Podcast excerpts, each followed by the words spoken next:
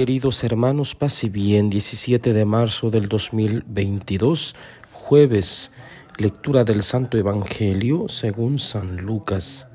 En aquel tiempo Jesús dijo a los fariseos, había un hombre rico que se vestía de púrpura y telas finas y banqueteaba espléndidamente cada día, y un mendigo llamado Lázaro yacía a la entrada de su casa, cubierto de llagas y ansiando llenarse con las sobras que caían de la mesa del rico, y hasta los perros se acercaban a lamerle las llagas.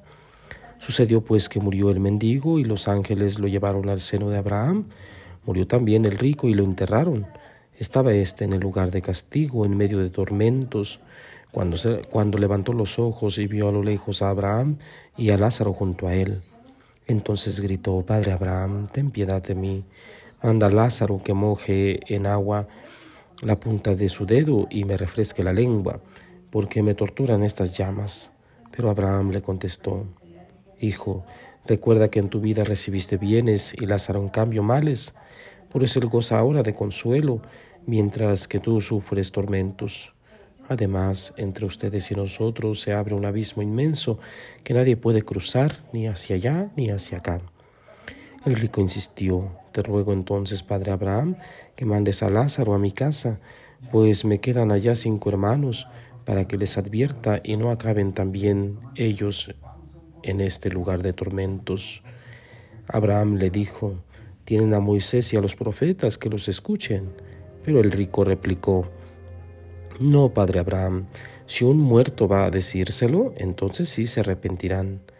Abraham repuso, si no escuchan a Moisés y a los profetas, no harán caso, ni aunque resucite un muerto. Palabra del Señor. Gloria a ti, Señor Jesús. Bien, queridos hermanos, tenemos un texto largo el día de hoy, capítulo 16, versículos del 19 al 31 del Evangelio de San Lucas, y nos habla de este episodio tan conocido, tan leído, tan reflexionado en la Iglesia Católica. Se trata de un hombre rico que no tiene nombre, simplemente dice el texto que era un hombre rico, y Lázaro. ¿Qué sucede con este hombre rico? Bueno, pues el texto ya nos lo va diciendo que tenía todo, vestía con trajes finas, tenía mucha comida, grandes banquetes, y no se daba cuenta que alguien estaba afuera de su casa, en la puerta. ¿Por qué nunca se dio cuenta este rico de que Lázaro estaba allí y que podía ejercer caridad? Porque nunca tuvo necesidad de cruzar la puerta. Sus empleados, sus esclavos, sus trabajadores lo hacían, todo lo hacían ellos y él no tenía necesidad alguna de salir, todos se lo acercaban entonces pues nunca se dio cuenta. ¿Qué significa esto? Pues eh, cuando nosotros no nos atrevemos a cruzar eh, nuestras emociones, nuestros sentimientos y todas aquellas barreras que tenemos en nuestro interior, pues no nos damos cuenta quién está ahí cerca de nosotros, quién está allí esperando, de hecho, que le demos una mano, nunca, nunca va a ser posible si no salimos de nosotros, si no nos damos esa oportunidad. Es lo que sucedió con este hombre rico. Pero el texto es un poco desolador porque hay un castigo.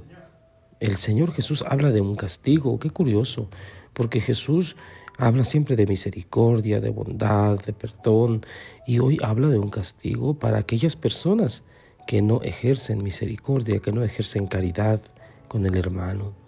Entonces, eh, es tremendo. El texto es muy fuerte y nos invita no a tener miedo y no a paralizarnos por el miedo, sino más bien a retomar el camino, a retomar el camino espiritual, a darnos cuenta que, como dijera San Francisco, hasta ahora poco nada hemos hecho es decir, hemos perdido el tiempo, nos hemos entretenido en tonterías y merece la pena que retomemos o reemprendamos el camino de la vida espiritual.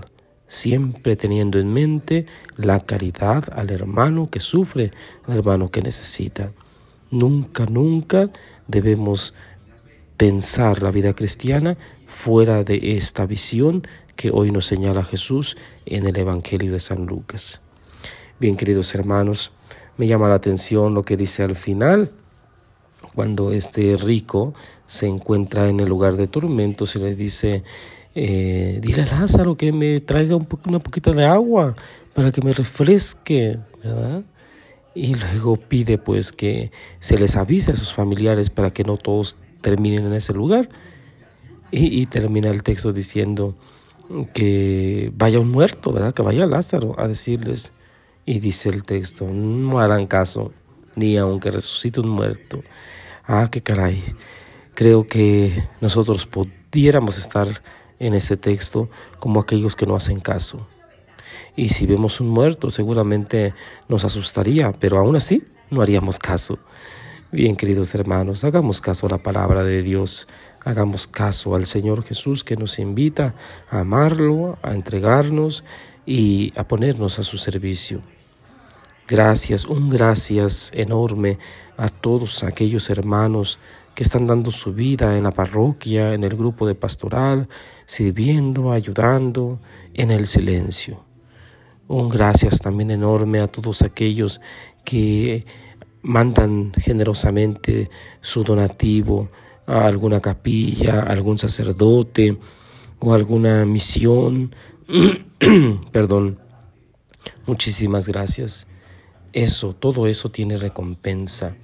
Bueno, pues abramos, sigamos abriendo nuestro corazón al hermano que sufre. Seamos generosos. Y la bendición de Dios Todopoderoso, Padre, Hijo y Espíritu Santo, descienda sobre ustedes y permanezca para siempre. Paz y bien.